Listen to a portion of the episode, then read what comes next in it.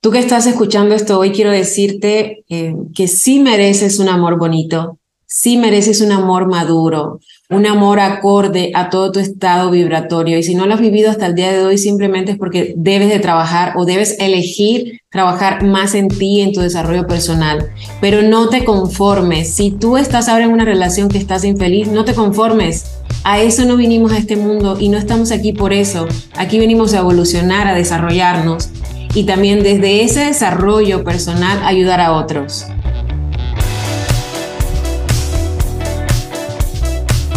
A que no te atreves, un podcast con Tania Chaides para ti que buscas encontrar un sentido distinto a tu vida, inspirarte para crecer y descubrir las respuestas en lo más oscuro de tu ser.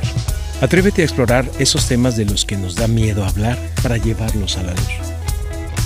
Hola, hola. En A que no te atreves, hoy queremos hablar de la vida en pareja. ¿Alguna vez te has preguntado por qué me cuesta tanto tener una buena relación? ¿De qué se trata el amor en pareja y cómo logro tener una relación amorosa, plena y feliz? Hoy nos acompaña Dai Martínez, cubana de nacimiento, mexicana de corazón, terapeuta transpersonal, empresaria, madre, esposa, amante de la metafísica y las transformaciones profundas. Dai se considera un acompañante del alma y siempre que le preguntan sobre su vida, la describe en dos expresiones. Soy un ser en evolución y mi camino es el amor. Qué maravilloso y qué maravilloso tenerte hoy en A que no te atreves, Dai. Gracias por ser parte de este podcast. Bueno, gracias a ti por invitarme y bueno, para mí es un placer estar aquí hoy compartiendo contigo. Gracias. Pues primero quisiera que nos contaras un poquito de ti y qué fue lo que te llevó en tu vida a dedicarte a acompañar a tantas personas a reinvertirse, ¿no? Tras crisis amorosas y también financieras. Algo que yo ya he contado en algunos de mis talleres en línea es que toqué fondo. O sea, la verdad es que toqué fondo, mm, pasé por procesos muy dolorosos.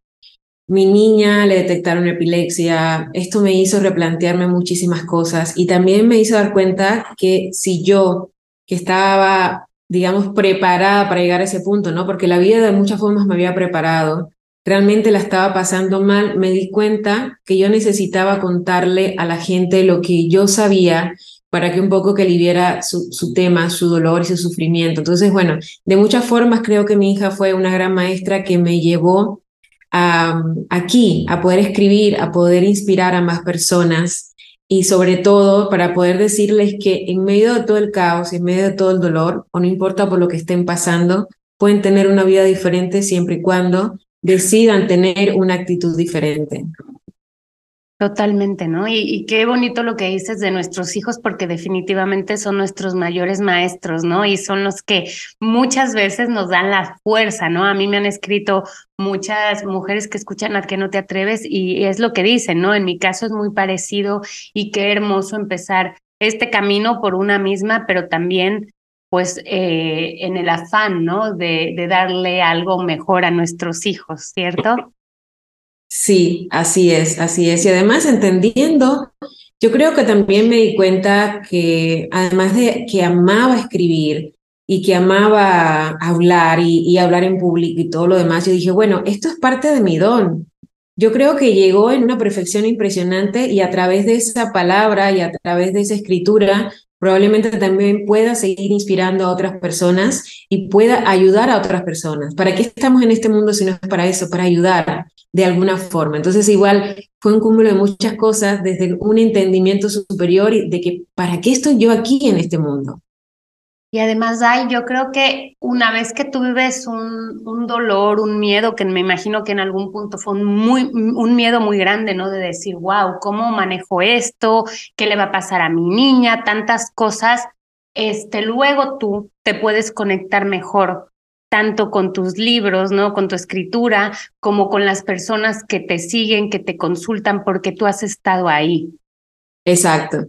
Yo creo que el, vivir en el dolor profundo te haces, o sea, hay de dos, o te hace ser un ser muy empático porque conectas con el dolor del otro, o te, te deja muy duro.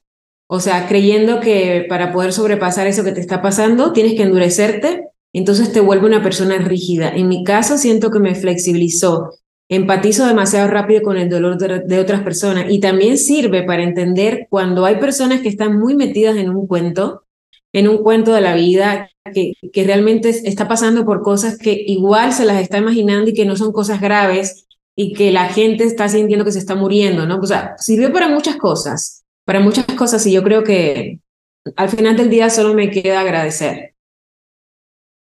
Sí, hombre, y, darte cuenta también de que, como tú dices, tú de alguna manera encontraste tu misión. Qué maravilla, ¿no? Y entre esas misiones que tienes, como ya decía en la introducción, tú trabajas con muchas personas que han pasado por crisis amorosas, pero a ti te han roto muchas veces el corazón y también puedes empatizar con eso. ¿O cómo ha sido esa historia, no? Sí, me han roto un montón de veces el corazón. De hecho, nunca lo he contado, pero Fíjate que, bueno, mi primer novio falleció, era una persona que quería un montón. Ahí hubo una ruptura fuerte porque además yo sentía que él merecía vivir, que se había ido muy joven y, se fue con una enfermedad muy cruda. En mi segunda relación, fíjate que yo he sido siempre como, fui coqueta, pero no fui muy noviera. Entonces, cuando yo me entregaba en una relación, era como, ah, me entrego y demás. Entonces, en, en la segunda relación, hubo un tema en el que él se tuvo que ir a, otro país y yo me tuve que quedar en, Cuba, ¿no? Y fue súper doloroso eh, este tema de, de, esta desgarradura y me enseñó un montón, o sea, me enseñó mucho ese dolor. Y bueno, claro, cuando tú te casas, en el caso de mi tercera relación, mi caso, también te van a romper el corazón un montón, porque uno se casa con un montón de, de fantasías y de ilusiones. Todavía yo no había estudiado eh, terapeuta especialista en pareja, entonces yo no tenía idea y él fue, fue mi mejor maestro en cuanto a relaciones, incluso el haberme casado me lleva a estudiar las relaciones de pareja, porque decía, bueno, esto, esto no puede ser todo. Este sub y baja, esta, este dolor, esta fricción. Entonces, bueno, todas esas rupturas de, en mi corazoncito, también me trajeron al lugar aquí donde estoy y me edificaron. Totalmente. Y es que, wow, una cosa es decirlo como que en la teoría, ¿no? Y luego también en la práctica te encuentras con otras cosas y como decíamos, ¿no? Si ya nuestros hijos son nuestros maestros de alguna manera, nuestras parejas también están ahí para enseñarnos un montón de cosas, para espejearnos con un montón de cosas, también nos dan la oportunidad de sanarnos si somos capaces de poder ver esto como una experiencia que podemos trascender. Lo que pasa es que yo noto que muchas personas como que están buscando la felicidad en alguien más, ¿no? En que sea otra persona la que te dé esa felicidad. Y me gustaría que habláramos un poquito de eso. Cuando llega alguien a consultarte, a trabajar contigo en pareja, como cuáles son los patrones más comunes que encuentras en, en esos, eh, no sé cómo les llames, clientes, pacientes, consultantes, ¿qué, qué es lo que encuentras, ¿no? Como, como un patrón. Mira, lo que más puedo encontrar en, un, en un paciente es el tema de que es infeliz y generalmente le echa la culpa a la otra persona, ¿no? Le echa la culpa a la pareja. ¿Por qué eres infeliz? Es que es un grosero, es que nunca me escucha, es que no quiere salir con mis amigos, es que, es que, es que, es que. Y generalmente tenemos esa tendencia de echarle la culpa afuera, de echarle la culpa a alguien, cuando no nos detenemos a pensar, bueno, ¿por qué yo soy infeliz? ¿Por qué no he puesto límites? ¿Por qué no me dedico tiempo a mí? ¿Por qué no me observo? ¿Por qué no tengo eh, mi espacio para meditar, para caminar, para hacer ejercicio, para sentarme un día y preguntarme, ¿y yo qué quiero? ¿Y yo qué quiero? Yo creo que esto es lo más común y de las cosas que más encuentro. No es posible que una relación sea ecuánime, sea una relación basada en valores y sea una relación feliz si cada uno de los integrantes son infelices. Yo estudio Teta Healing y una de las cosas, una vez estábamos haciendo un ejercicio de decretar ¿no? A la, a la pareja de, a, la, a, tu pareja del alma, ¿no? Se llamaba el ejercicio y entonces nos decía la instructora que tenemos, ¿no? Nos decía, bueno, tú pide, tú haz tu lista y tú pide. Lo que pasa es que tienes que pensar que lo que tú escribas en esa lista, primero lo tienes que dar si tú no lo puedes dar, entonces no lo escribas, ¿no? Y entonces es ahí cuando uno dice como, ah, caray, es que claro, estamos pidiendo cosas que yo de entrada, como bien dices, ni me doy a mí misma, ni soy capaz de dar, ¿no? Entonces, eh, no es afuera, es adentro, ¿no? Y, y quisiera preguntarte, ¿cómo empiezas a trabajar tú con esas parejas que llegan buscando soluciones o hasta a veces buscando, bueno, es que si no me divorcio, ¿no? ¿Cómo empiezas a abordar con ellos todas esas problemáticas? Es que hay una verdad muy cruda y es que en realidad nadie tiene problemas de pareja. Todos tenemos situaciones personales que evadimos a través de la pareja. Entonces, antes de trabajar en una situación de pareja, hay que trabajar individualmente en cada persona, en su desarrollo personal, en su evolución de conciencia. Y desde ahí entonces después sintonizarlo con la pareja cuando ya he logrado ver mis basuras emocionales, cuando yo he logrado ver mis heridas, bueno, ahora sí, venga, vamos a trabajar juntos. ¿A través de qué? A través de acuerdos, a través de ser amigos, a través de, de un entendimiento superior de por qué tenemos esta relación. La relación de pareja, yo lo he dicho varias veces, y es el mejor laboratorio del mundo. Es donde se aprende demasiado y perdemos esa oportunidad cuando vamos luego, luego a reclamar. Y es que creo que nos relacionamos desde un amor muy romántico, ¿no? Y quisiera revisar con eso, eh, tú que eres una experta en, todos estos temas, que nos cuentes un poquito de este amor romántico y de estas fases que tenemos como pareja, ¿no? Porque entonces eh, llegamos como que muy enamorados y de pronto, ¡bumba!, ¿no? Nos decepcionamos, pero en realidad es que llegamos con unas expectativas que son loquísimas, ¿no? Que no estamos viendo la realidad. Y aparte, las personas generalmente quieren sentir las mismas mariposas toda la vida y sentir esa emoción. Claramente, como tú lo acabas de comentar, hay fases en una relación. Muchas veces entramos en una relación y rompemos alguna de esas fases, que no necesariamente tienen que estar en un orden, pero yo lo he visto que va mucho como, no sé, el uno, en la parte de la atracción. En la segunda fase está el, enamoramiento y la pasión. En la tercera fase está el ese enamoramiento plácido y sereno. En la cuarta fase tenemos la parte de la elección y el amor consciente y a lo mejor en la última fase tenemos ese compromiso de entrega. Entonces, claro, si yo en, en, alguna de esas fases no lo he llenado lo suficiente, cuando yo llego al final es como, ah, pues ya me aburrí de mi pareja, claro, ahora toca echarle ganas, ¿no? Y aquí lo voy a mezclar con lo que tú preguntabas, el tema del amor romántico. Cuando estamos en el amor romántico nos confundimos demasiado y hay algo que es muy común.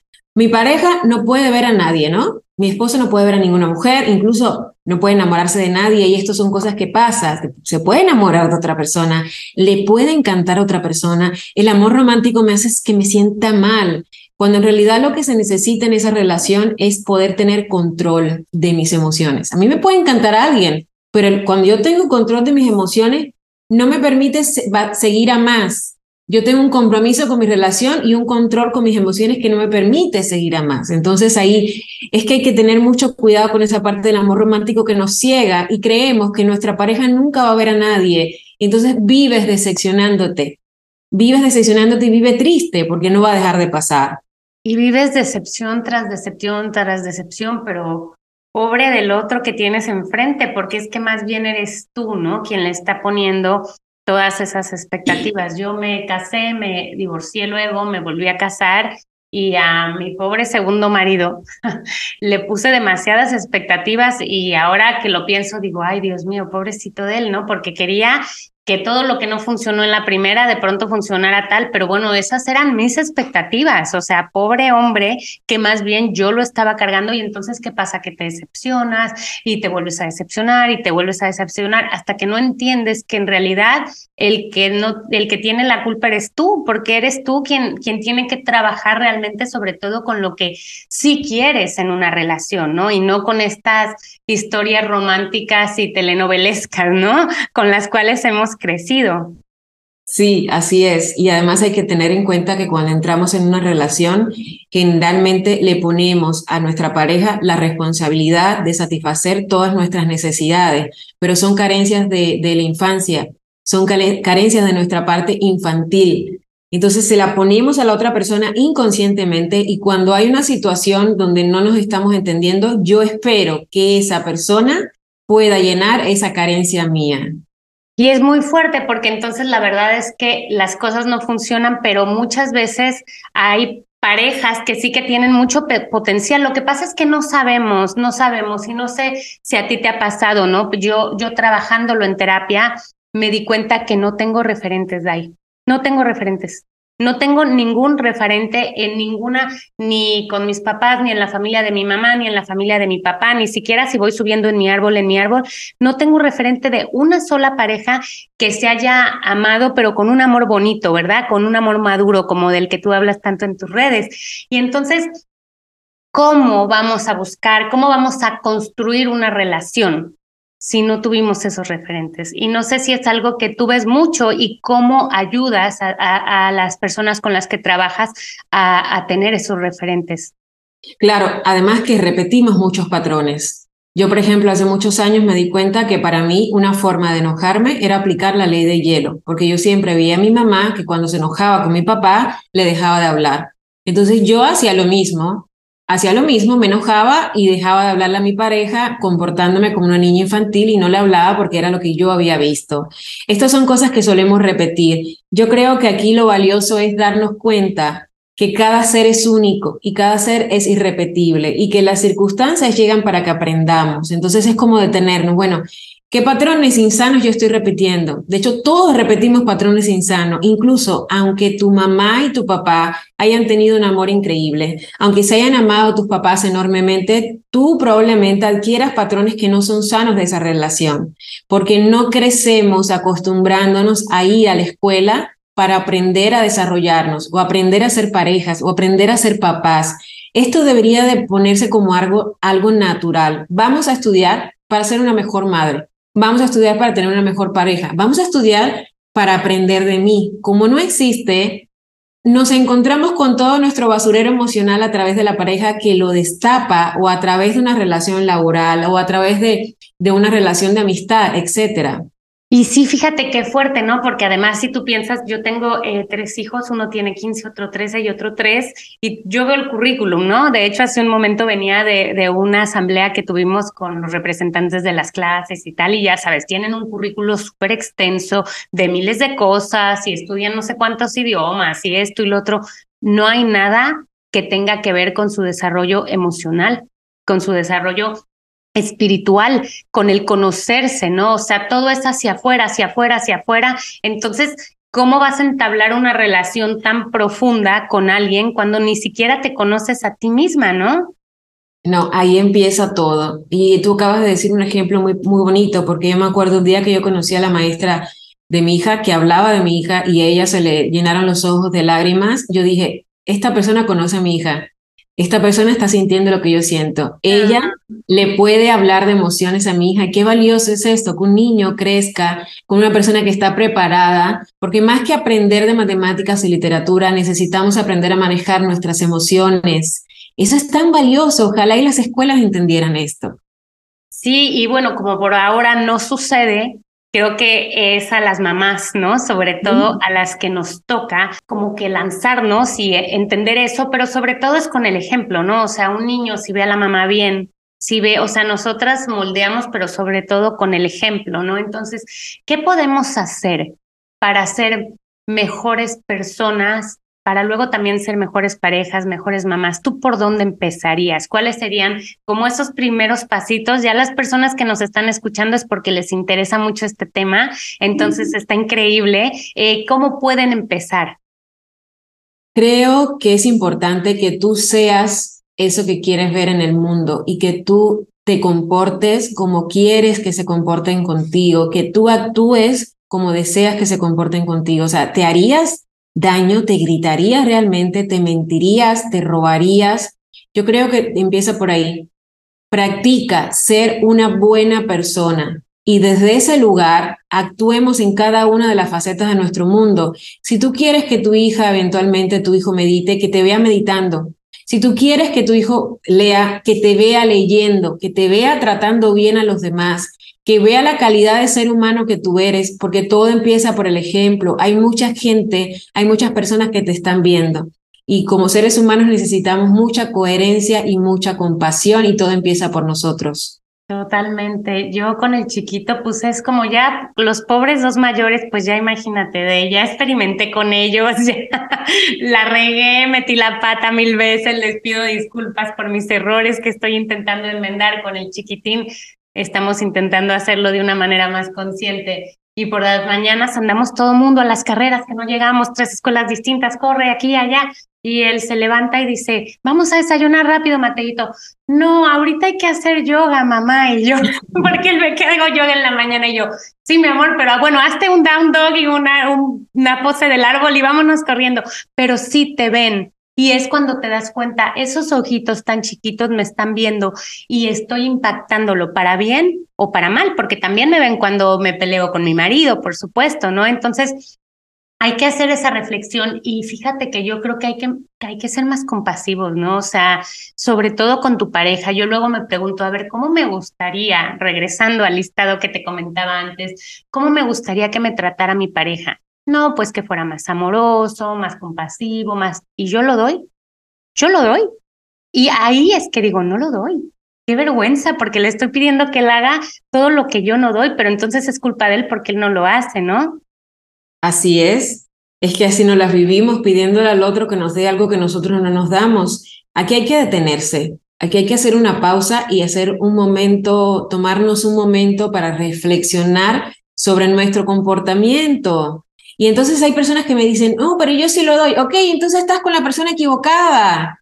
Porque también se vale. A veces decimos doy, doy, doy, pero no hay nada. Ok, bueno, y hace una pausa también y reflexiona. Probablemente la pareja que tienes ahora pues no es. Y hay que hacer un acto de valentía para entender que no es esa persona, que también estamos pidiendo cosas que nunca va a pasar y su proceso está totalmente diferente al proceso que yo estoy viviendo ahora y por lo tanto nunca vamos a encajar.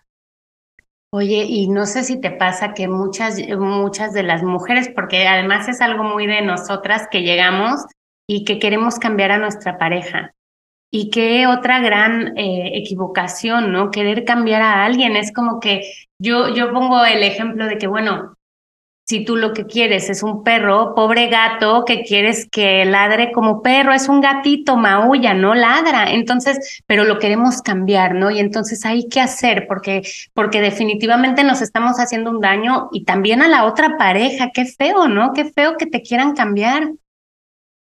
Fíjate que está la parte este del síndrome de la persona que quiere salvar, ¿no? Que quiere salvar a la pareja y quiere salvar y es desde una carencia total. Pero hay otra parte, que esto es algo más profundo. De hecho, Torco Saraidarian lo, lo ha dicho y es la primera vez que lo voy a decir en vivo porque es un tema muy delicado. Pero Torco Saraidan decía, desde el amor tú sí puedes cambiar a tu pareja, pero no es que lo vas a cambiar, no es que lo vas a tallar como si fuera una obra de arte. Es que tú puedes tener tanto amor que definitivamente impregnas de ese amor a la otra persona, impregnas de tu propio ejemplo, de tu propia paciencia, pero aquí solo se puede hacer cuando una persona que ha trabajado mucho y no lo hace desde la carencia, lo hace desde te amo tanto y te tengo un amor tan profundo que soy capaz de darte la mano y acompañarte en tu camino, tengo un nivel de compasión muy alto, pero sí, definitivamente se necesita haber trabajado como para no caer en, este tema de te cambio a ti porque yo necesito que tú seas diferente para yo ser feliz. Son cosas distintas. Claro, y qué bonito, qué bonito lo que planteas. Ojalá algún día pudiésemos llegar a un nivel de, de, desarrollo, ¿no? Espiritual, energético tan grande que pudiésemos hacer eso pero en el interín estamos ahí batallando con la pareja que tenemos de pronto y muchas veces eh, saboteamos, ¿no? De manera inconsciente nuestra relación de pareja y quisiera que nos hablaras un poquito de esto porque hay que darse cuenta también y no nos damos cuenta el autosaboteo en las relaciones es mucho más común y tiene que ver con nuestras heridas, tiene que ver con nuestra personalidad, que no es el tema de hoy, pero bueno, hay ciertas personalidades que tienen una tendencia más que otra a, autosabotear el trabajo, ¿no? O sea, estoy bien en mi trabajo y algo va a pasar, algo va a pasar hasta que algo pase. Entonces, cuando le llevo a la pareja, claramente pues es duro porque te lo encuentras todos los días, es como ese maestro que te estás encontrando para decirte, ¿sabes qué? Tú lo que crees es que no mereces. Y como no mereces las cosas buenas que te pasan en la vida, algo vas a hacer para sabotear a tu familia, a tu pareja o a tu trabajo. Entonces, también hay que ser muy valiente para darnos cuenta cuando todo está bien, todo está bien. Y yo tengo esta tendencia siempre a ver lo malo, a ver lo malo, a reclamarle a la otra persona que algo está haciendo mal, que algo, algo está haciendo mal. Y ir otra vez y trabajar con nosotros mismos. Y encontrar la raíz. ¿De dónde viene ese, ese saboteo? ¿De dónde viene esa falta de merecimiento? Porque yo creo que no merezco. ¿Por qué? ¿Y por qué lo estoy llevando a cada aspecto de mi vida? Qué fuerte, ¿no? Qué fuerte, pero hay que, hay que hacer ese ejercicio interno porque es la gran diferencia entre tener una relación sana, hermosa, una familia linda, que cuesta mucho trabajo, eso sí, porque no es que la vayas a tener nada más porque sí, o sea, es un trabajo que definitivamente hay que hacer, como todas las cosas que valen la pena, pero hay que, hay que hacerlo, ¿no? Y, y, hay otra cosa, tú mencionabas hace un momento que también hay, hay parejas que pues no, que no tienen que estar juntas, ¿no? Por distintos motivos. Y quiero preguntarte, y es algo de lo que hablas de una manera muy linda, muy dinámica en tus redes sociales, por ejemplo, ¿cuándo no es amor y en qué momento sí tenemos que salir corriendo, ¿no? De, de esa relación y, que no, no hay nada que hacer, ¿no? Más allá de, de darse el paso y de atreverse a, salir de ella. Es que hay personas que dicen, ay, es que lo amo, lo amo demasiado. A ver, te trata mal, te grita, te manipula, te absorbe, no te deja crecer, te critica. Eso no es amor. Esa es tu carencia que te ha hecho enganchar en la relación. Entonces tienes que salir huyendo de ahí. Pero es como las adicciones, porque también me puedo volver adicto a estar sufriendo y sufriendo y a estarla pasando mal. Pero es que tienes que darte cuenta que no vinimos a este mundo a pasarla, a pasarla mal, al contrario, vinimos a aprender de las experiencias, pero no te puedes quedar ahí consintiendo el, ese dolor. Entonces, el amor no tiene que ver con ninguna de las violencias en ninguno de sus estilos, no tiene que ver con manipulación. Cuando amamos hay paz y hay tranquilidad y yo sé que estoy compartiendo mi vida con un ser que me permite ser, me permite crecer, respeta mi espacio.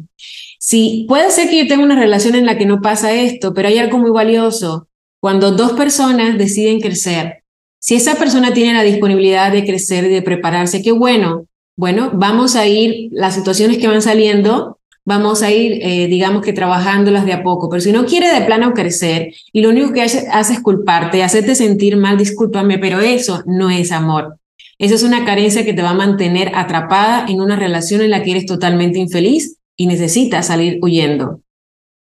Y es que es complicado, pero también hay que buscar ayuda, ¿no? Yo creo que es importante que cuando tú acabas de mencionar unos eh, red flags muy, muy, muy importantes, cuando las detectamos, no, no, hay veces que no tienes los recursos, ¿no? Pero hay gente, por ejemplo, como tú, que sí que puede ayudar, porque yo creo que lo más importante es entender de que no estamos solas, ¿no? Y definitivamente cuando estás en una pareja, cuando económicamente a lo mejor dependes de ella, cuando tienes hijos y también te da mucha angustia pensar en tus hijos y como que te bloqueas, pero siempre hay formas de salir adelante, ¿no?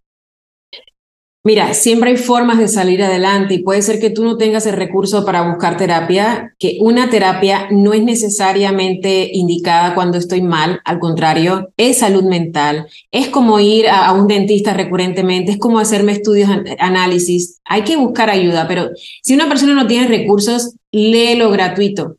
Por ejemplo, una de las cosas por las que yo me dedico a hacer esto es porque hay mucho contenido que yo sé que va a ayudar. No necesitas a lo mejor, no tienes para llegar a una terapia, pero si tú te dedicas a leer más, a escuchar más audios, más videos, ya simplemente con esta acción tú vas a lograr hacer cosas distintas en tu vida. Lo que pasa aquí es que a veces estamos mal y no estamos dispuestos a hacer ciertas cosas para que nos cambie la situación o el momento presente. Y ahí esto también hay que detectarlo tú a qué estás dispuesto para que tu vida sea distinta. Sí, no, hombre, y eso es, es, un, es un clavado interno muy grande, ¿no? Al que nos tenemos que atrever y entender que tenemos en algún punto que tocar fondo, ¿no? Tú decías, y, te agradezco mucho que abras tu corazón con la que no te atreves y que nos hayas contado, ¿no? ¿Cómo fue tu experiencia, ¿no? Eh, personal, ¿no? Y cuáles fueron esos eh, puntos en los que tocaste fondo y mencionabas, ¿no? La, la, situación de tu hija y cosas que te fueron llevando, pero entonces muchas veces como que nos da miedo sentir el dolor, ¿no? Y creo que es importante que nos abramos también a ese dolor y que lo vivamos y también para sabernos despedir, ¿no? de, de una relación, porque ¿cómo hacemos? ¿Cómo termino una relación que, que ya sé, que ya entiendo que me hace mucho daño?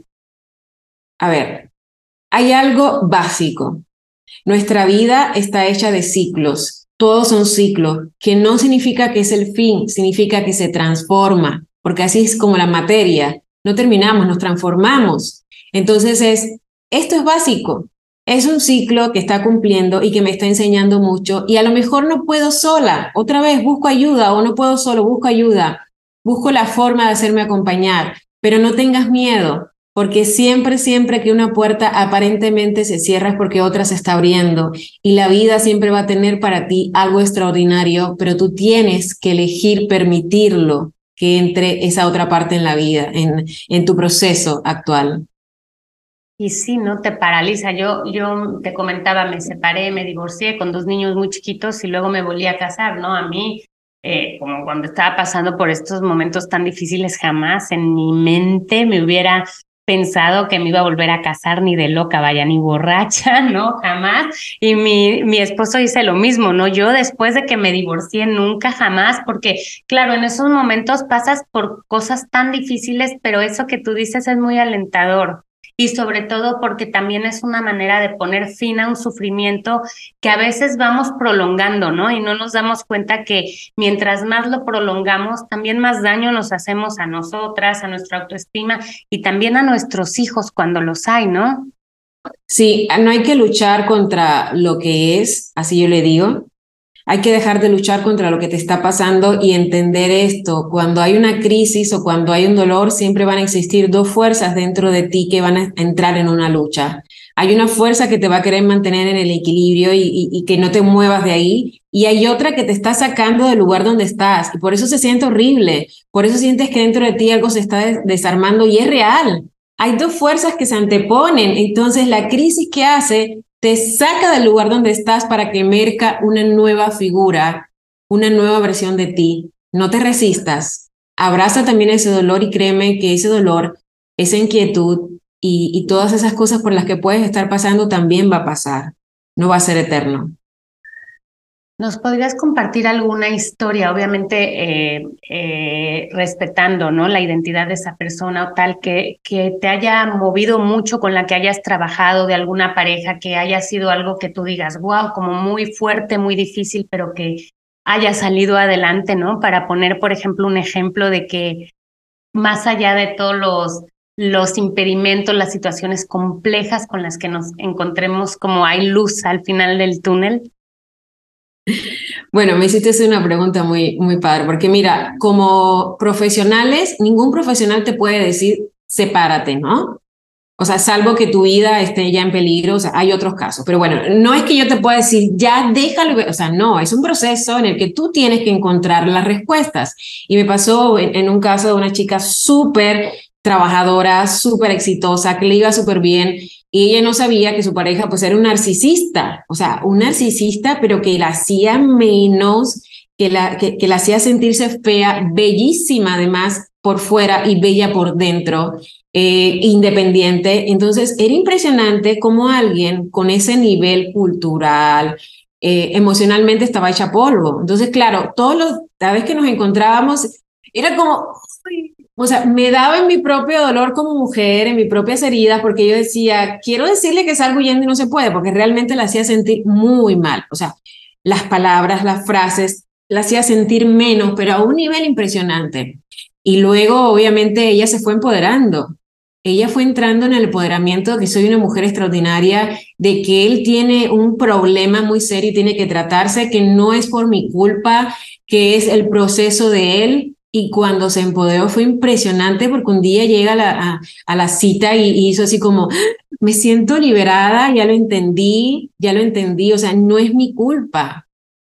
Y esto, que es algo tan simple, hay cosas que son muy graves, verlo ha sido increíble porque muchas veces pasa, la, la, pareja cree que tiene toda la culpa de que la otra persona te esté tratando así. Entonces tienes a tu lado un narcisista que lo único que haces es hacerte menos y, apretarte y, de, paso contener el gran ser humano que eres.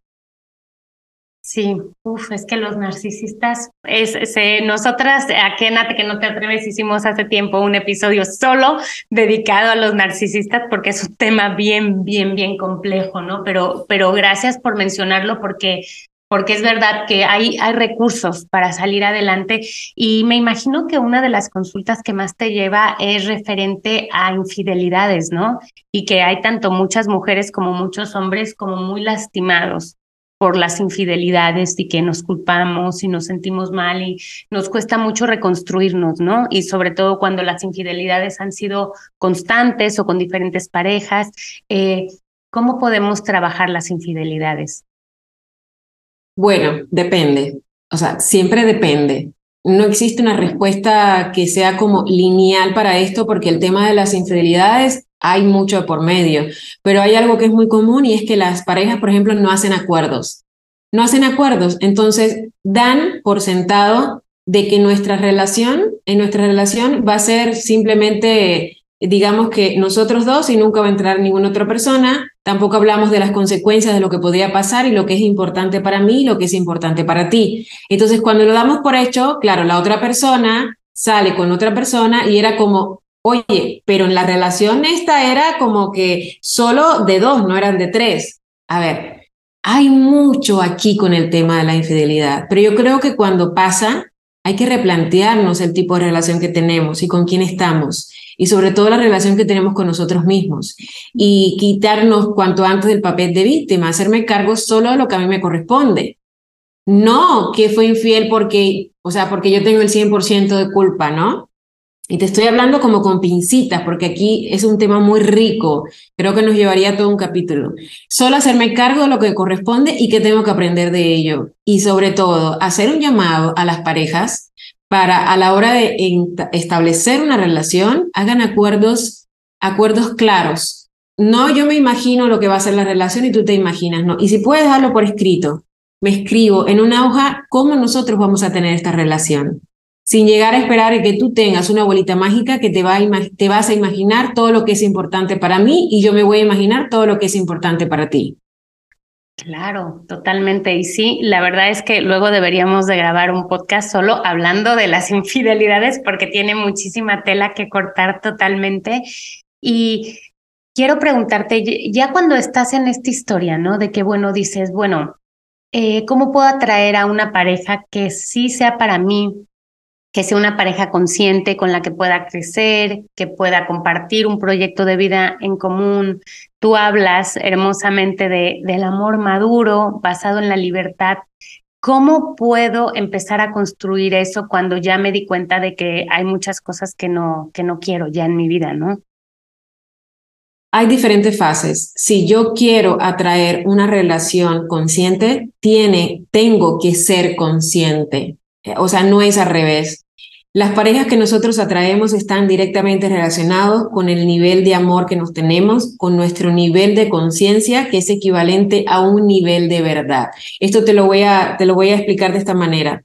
Tú vas a traer a una pareja con una vibración específica que te va a ayudar a trabajar a ti los temas que tú vienes a trabajar en esta vida.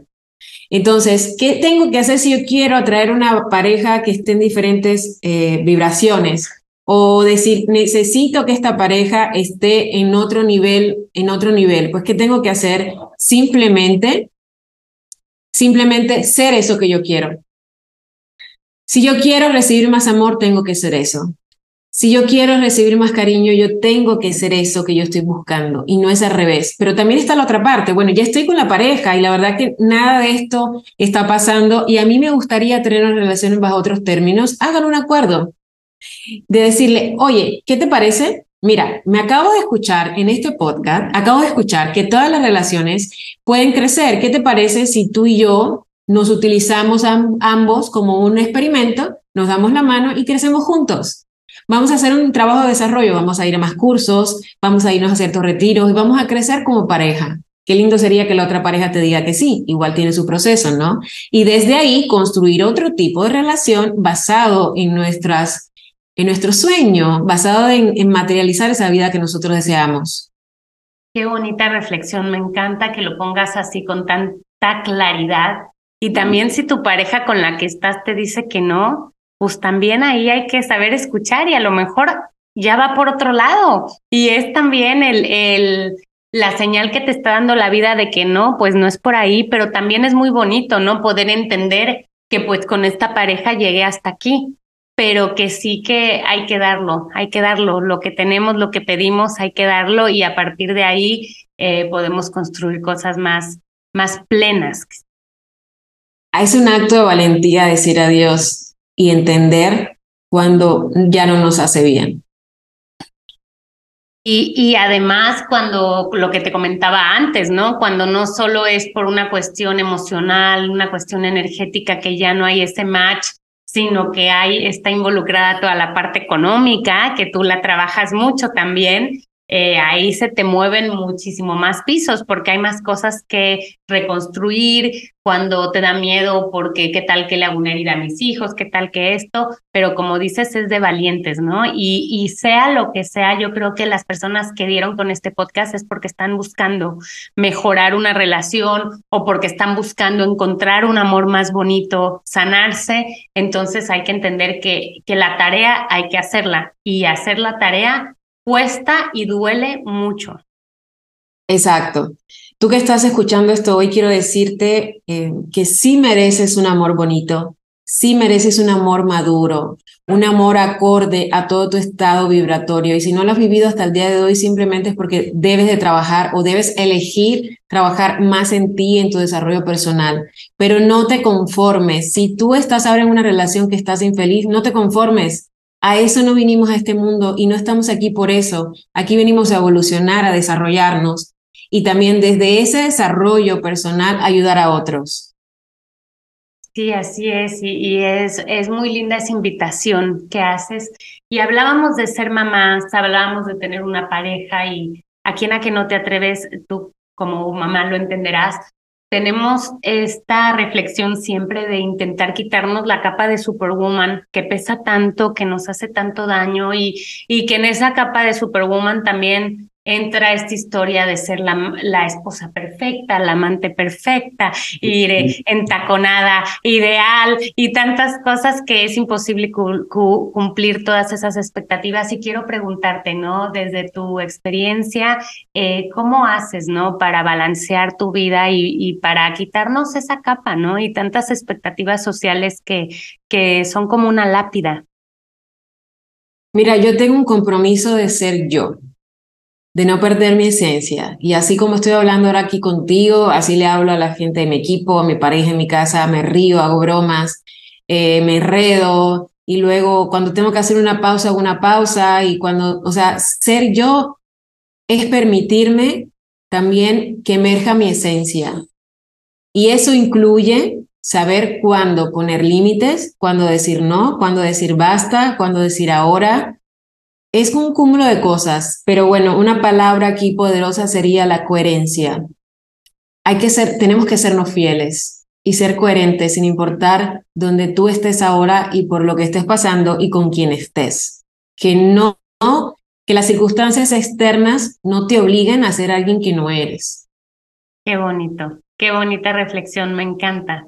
¿Y cómo concluirías este podcast y a qué tenemos que atrevernos? Quiero decirte que tienes que atreverte a ser más compasivo contigo mismo.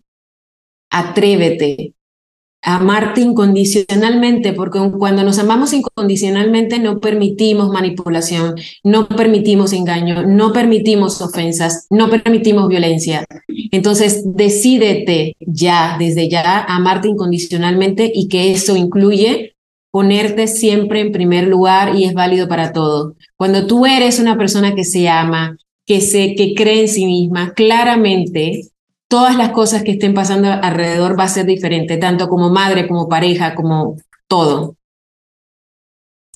Me encanta, me encanta. Hay que, hay que hacerlo de manera bien consciente porque entonces como que nos empoderamos y a partir de ese poder es que podemos salir adelante. Así es, así es. Atrévense, por favor. Y ahora quiero preguntarte si estás lista para contestar a toda velocidad las cinco preguntas rápidas de a que no te atreves. Ok, va. ¿Qué haces cuando te sientes triste o deprimida? Me acuesto a dormir. Si pudieras viajar al pasado, ¿qué te dirías a ti misma hace 10 años? Confía. ¿Qué deberíamos hacer como humanidad para ser más felices? Más amor. Si pudieras convertir un deseo en realidad, ¿qué pedirías? Quiero, o sea, quiero que se me permita siempre, siempre ser el medio por donde se genera abundancia y amor infinita al mundo. Ah, ¿Y qué es lo más atrevido que has hecho en tu vida hasta ahora? Lanzarme de un paracaídas. ¡Wow! Ahí la adrenalina a mil, ¿no? Pues es hermoso hablar contigo, te agradezco tanto y sé que ahora cuando lancemos el podcast habrá mucha gente que quiera contactarte y cómo pueden hacerlo, cuál es la manera más fácil de llegar a ti. Mira, estoy en Instagram como Dai Martínez y, con la I al final, en Facebook como Dai Martínez, también estoy en YouTube como Conscientemente. Está la otra cuenta de Conscientemente donde también escribo y genero muchísimo contenido diario para transformación personal. Y bueno, ahí los voy a ver, de seguramente los voy a encontrar y para mí será un placer responderle y estar con, con la gente bonita. Comparte este episodio con alguien a quien le pueda ser de utilidad. Síguenos en el Instagram de A que no te atreves con Tania Chaides y encuentra más en aquenoteatreves.com. Este podcast es una producción de Lion Horse Media.